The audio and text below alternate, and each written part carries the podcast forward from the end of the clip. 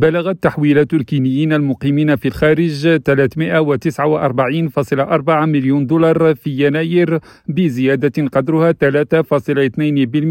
عن المبلغ المرسل في نفس الشهر من عام 2022 ووفقا للبنك المركزي الكيني تظل الولايات المتحدة المصدر الرئيسي للتحويلات إلى كينيا إلا أن منطقة الشرق الأوسط بدأت تبرز ببطء كمصدر رئيسي لتدفق التحويلات.